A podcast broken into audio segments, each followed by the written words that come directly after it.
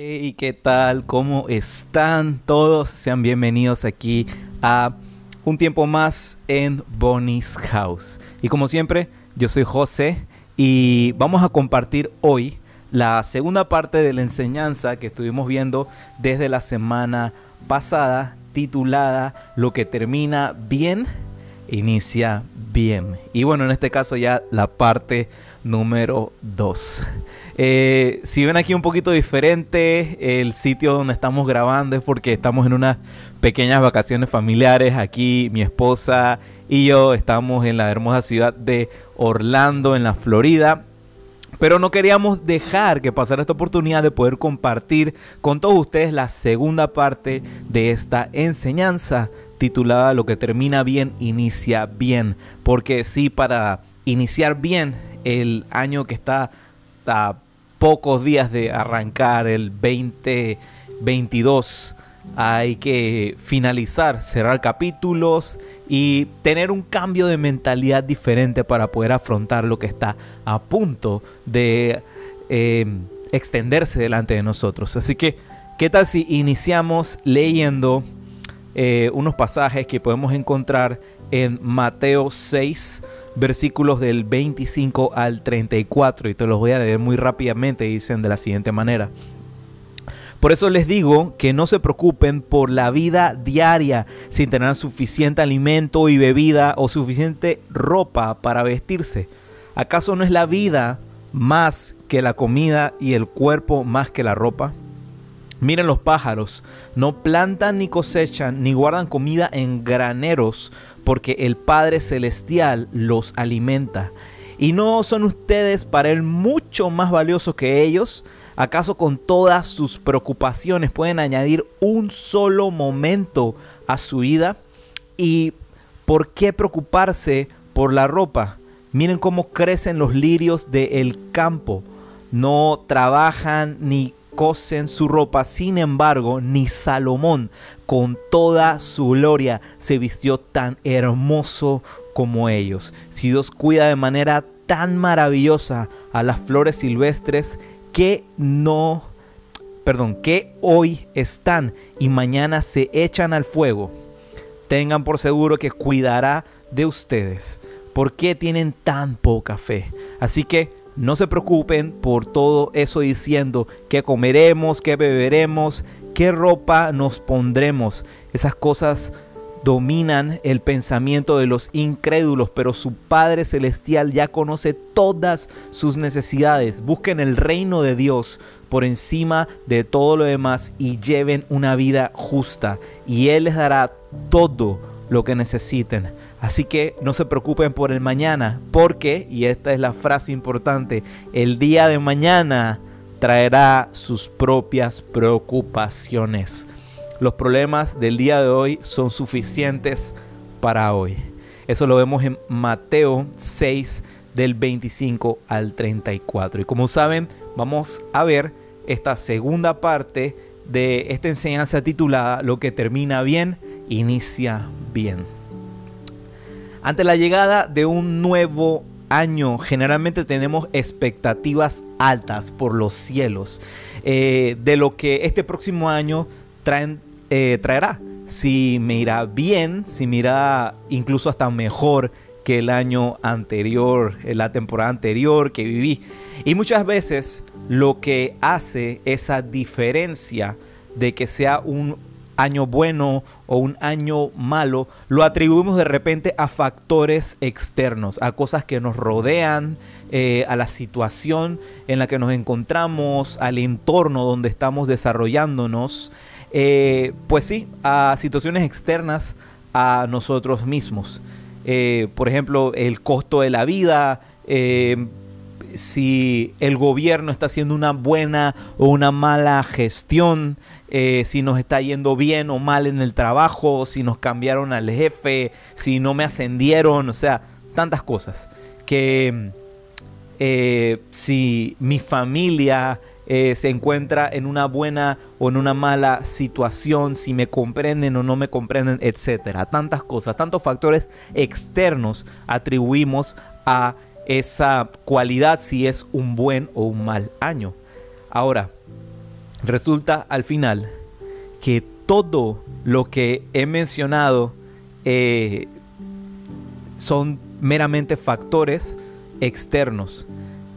No son más esos factores externos que el fruto de nuestras propias decisiones, de limitarnos o no a esas condiciones. En otras palabras, está en ti, está en mí, si esos factores externos nos limitarán o no a tener un buen año.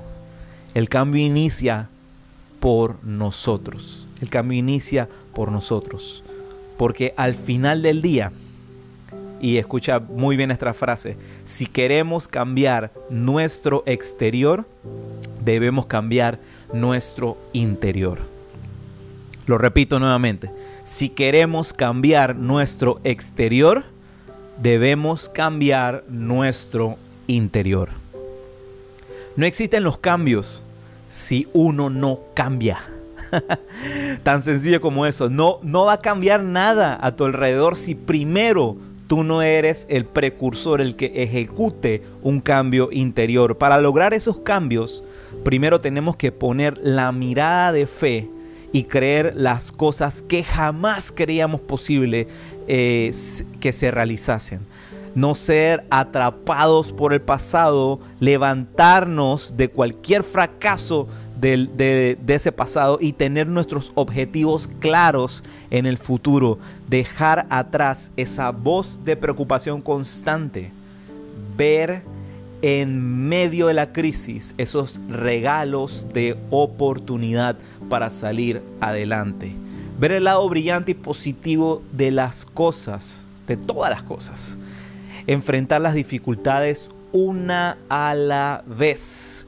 Sí, porque hay muchas veces que de repente eh, ponemos, como dice la frase en inglés, eh, en el plato mucho más de lo que podemos comer.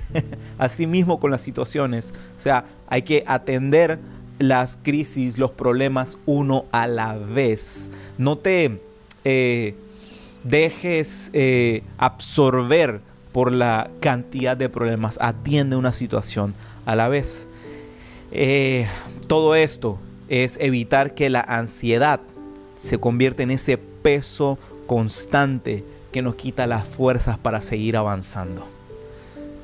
Esto último que mencioné es algo clave, es una llave clave para seguir adelante a un nuevo inicio, a un comienzo de algo mucho mejor para tu vida. Porque cuando nos encontramos rodeados de problemas, lo primero, lo primero que se desata en nuestra mente, en nuestro corazón, es la ansiedad. La ansiedad es lo primero que cobra riendas sueltas en nuestra vida. La ansiedad que nos carga y nos quita las fuerzas que que nos quedaban, lo poco que nos quedaba de fuerzas después de enfrentar tantas situaciones, la ansiedad termina robándoselas. Como vimos en el versículo inicial, y esa fue la frase que resalté, es que el día de mañana traerá sus propias preocupaciones. El día de mañana traerá sus propias preocupaciones. No debemos cargar con mayores preocupaciones que las que ya trae cada día. cada día trae sus situaciones, sus obstáculos, sus barreras, cada día trae eso. No le añadas más, no le añadas más. Preocupación es exactamente eso y, me encanta dividir esa palabra para explicarla de una manera más sencilla. Preocuparse es eso, preocuparse. O sea, me ocupo por delante, me ocupo por delante. Y, y, se trata de evitar ese engaño de enfoque, de preocuparte. Más bien, lo importante sería ocuparte. ¿Sí? No preocupes tu mente, ocupa tu mente en lo que te lleva a creer que existe un mejor mañana. Preocuparse levanta la duda, ocuparse acciona la fe. Te lo repito nuevamente, preocuparse levanta la duda, ocuparse acciona la fe. Acciona tu fe en vez de preocuparte de lo que traerá o no el mañana, porque al ocupar nuestra mente en poner la mirada en lo que está en el horizonte, en los planes buenos y maravillosos que trae Dios, comienzas a experimentar lo que es liberarte de ese peso de la ansiedad. La ansiedad que llevamos sobre nuestros hombros, los problemas de hoy, de mañana y los de la próxima semana y más. Por lo tanto, te animo a que te centres en enfrentar los problemas y dificultades que se te presentan hoy. Hoy. Solo hoy. Y no generes en tu mente cosas que ni siquiera han pasado todavía. El ser humano, o sea, nosotros somos profesionales en hacernos cuentos, novelas, historias de lo que está por venir cuando ni siquiera se ha acabado el día. Todo tiene su momento, todo tiene su día, vivamos un día a la vez. Tu destino está estrechamente relacionado con cosas grandes, no con pequeñeces.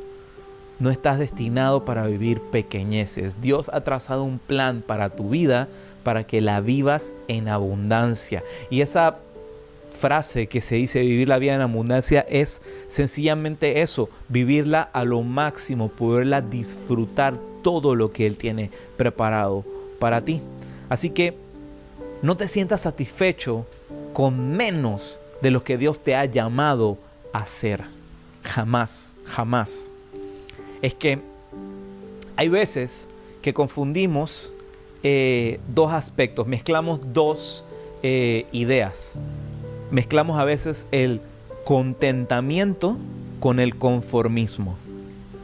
Sí, porque muchas veces pensamos que contentarse eh, es como el conformismo y no es así. O sea, contentarse quiere decir que me siento feliz, me siento pleno, me siento tranquilo en cualquier situación que esté viviendo. Ya sea en una situación buena o en una situación mala. En, en, un tiempo de prosperidad un tiempo de escasez. Eso quiere decir contentarse.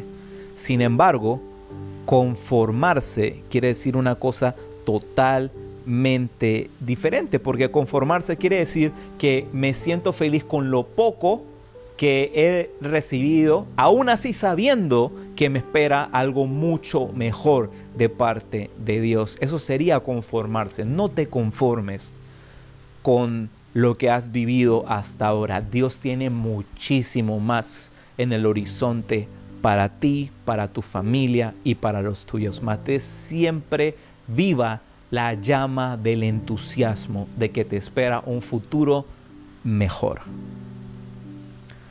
¿Hasta dónde deseas llegar? ¿Qué estás soñando para este próximo año de parte de Dios?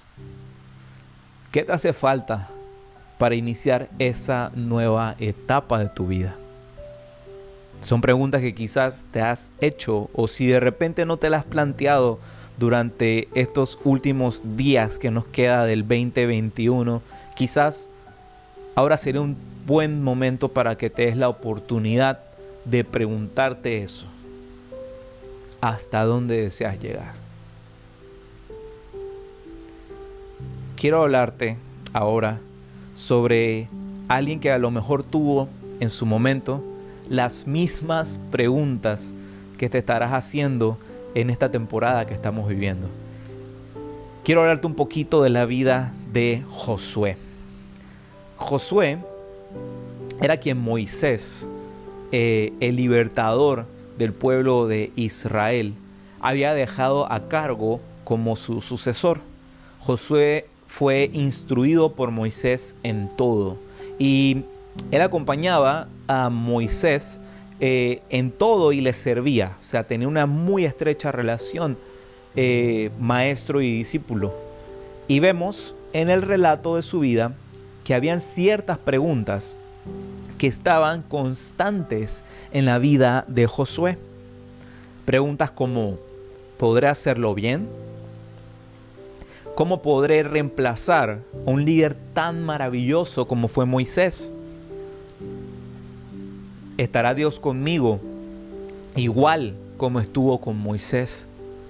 ¿O cómo podré alcanzar el propósito que Dios tiene para mí?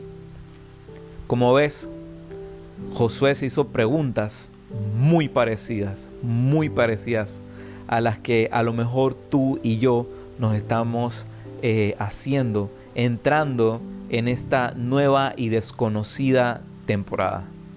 Ahora, Vemos también en el relato que Dios fue sumamente claro con Josué, dándole la clave para poder salir adelante y que todo eh, le fuese bien, que a, José, que a Josué le fuese bien en todo. Lo mismo que Dios dijo a la vida de Josué hace miles, miles, miles de años nos los recuerda para nosotros el día de hoy. Y estas son las claves y te las quiero leer aquí rápidamente en Josué 1 del 6 al 9. Dice de la siguiente manera las escrituras.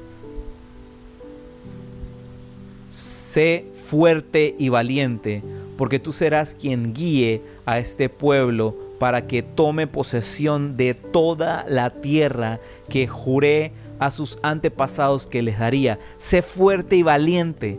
Ten cuidado de obedecer todas las instrucciones que Moisés te dio. No te desvíes de ellas ni a la derecha ni a la izquierda. Entonces te irá bien en todo lo que hagas. Estudia constantemente este libro de instrucción. Medita en él día y de noche para asegurarte de obedecer todo lo que allí está escrito.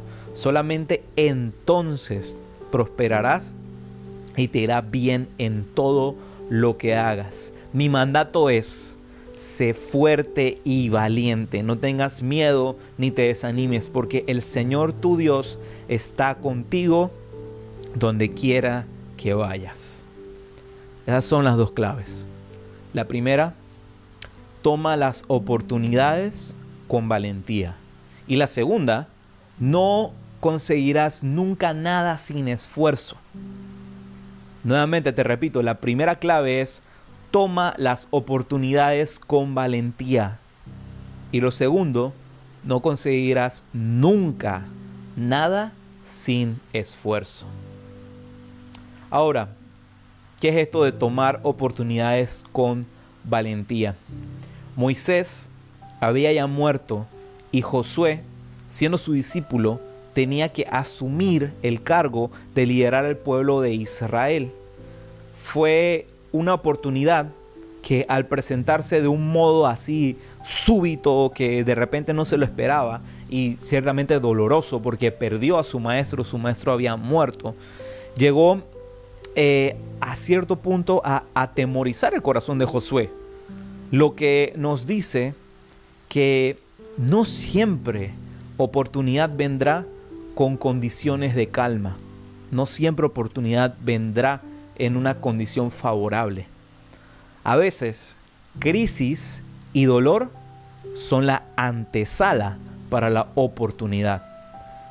Dios siempre nos dará oportunidad en medio de la crisis, reconociendo quién somos en Dios y lo que por su gracia nos pertenece son esas claves para poder obtener esa oportunidad envuelta en ese papel que de repente termina siendo las crisis y los malos momentos. Lo segundo es, no conseguirás nunca nada sin esfuerzo. y esa palabra a no muchos de nosotros nos gusta, el tener que esforzarse, el tener que dar la milla extra con las cosas.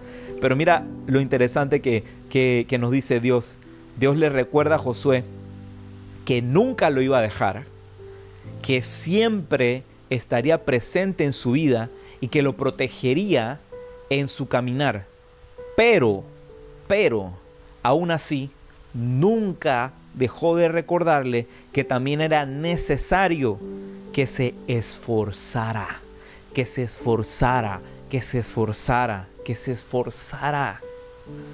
Porque al tener a Dios en nuestras vidas, no es como una fórmula mágica para que jamás ocurran situaciones difíciles. No. Esa es la mentira más dolorosa que ha existido en el corazón del ser humano. El pensar que una vida con Jesús es igual a una vida sin problemas. Falso, falso. Una vida con Jesús no es una vida sin problemas, pero sí es una vida con esperanza. Te lo digo nuevamente, una vida con Jesús no es una vida sin problemas, pero sí es una vida con esperanza. Vivimos en una sociedad de soluciones rápidas y prácticas. Cinco pasos para el éxito, las tres reglas para un matrimonio perfecto, eh, los cuatro consejos para crear hijos ganadores, etcétera, etcétera, etcétera, etcétera. Muy a lo microondas, que nada más sigo paso A, B, C y D y todo saldrá bien y todo te irá bien. Pensamos que hay maneras de conseguir cosas duraderas de forma sencilla y sin esfuerzo. Y la verdad es que todo lo importante, todo lo duradero, todo lo firme, cuesta. Y cuesta mucho esfuerzo. Dios siempre llamó a personas que no huían de los desafíos, que a pesar de tener todo en contra de ellos, iban en contra de todo porque sabían que tenían a su lado al Dios que los esforzaba y que sacaba adelante hacia la conquista del propósito de sus vidas. ¿Qué desafíos estás enfrentando hacia esa nueva temporada? Quizás yo no podré responder esa pregunta, esa es una pregunta que te puedes hacer solamente tú en el lugar donde te encuentras. ¿Cuáles son esos desafíos que estás enfrentando o que estarás por enfrentar al iniciar esta próxima temporada? El día de hoy te animamos de todo corazón a tomar de frente esos desafíos que Dios te presenta. Pon todas tus fuerzas en no tomar control de la situación, sino de rendirle control de esa situación al Espíritu Santo. Porque hay veces que el acto de mayor valor que puedes ser, que puedes hacer en esta vida es confiar y creer aún a pesar de que tus ojos no hayan visto ningún resultado. De eso se trata la fe. Eso es lo que para mí mejor resumiría la fe.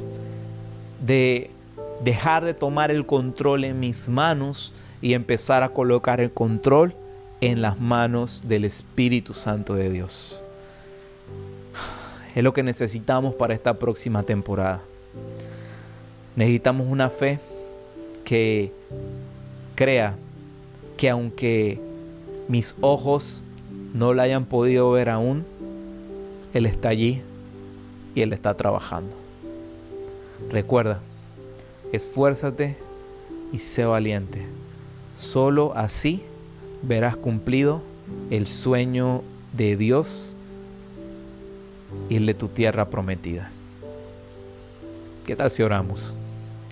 Padre, gracias te damos porque el día de hoy nos recuerdas que a pesar de la incertidumbre, de las dificultades, de esa ansiedad que puede haber brotado en nuestro corazón durante estos últimos meses del año, a punto de terminar y de comenzar un nuevo año, Señor, son eh, llamados de parte tuya para saber y darnos cuenta que existe a la vuelta de la esquina la oportunidad perfecta y el momento perfecto para que tú hagas algo maravilloso en las vidas de cada uno y en sus familias, Señor.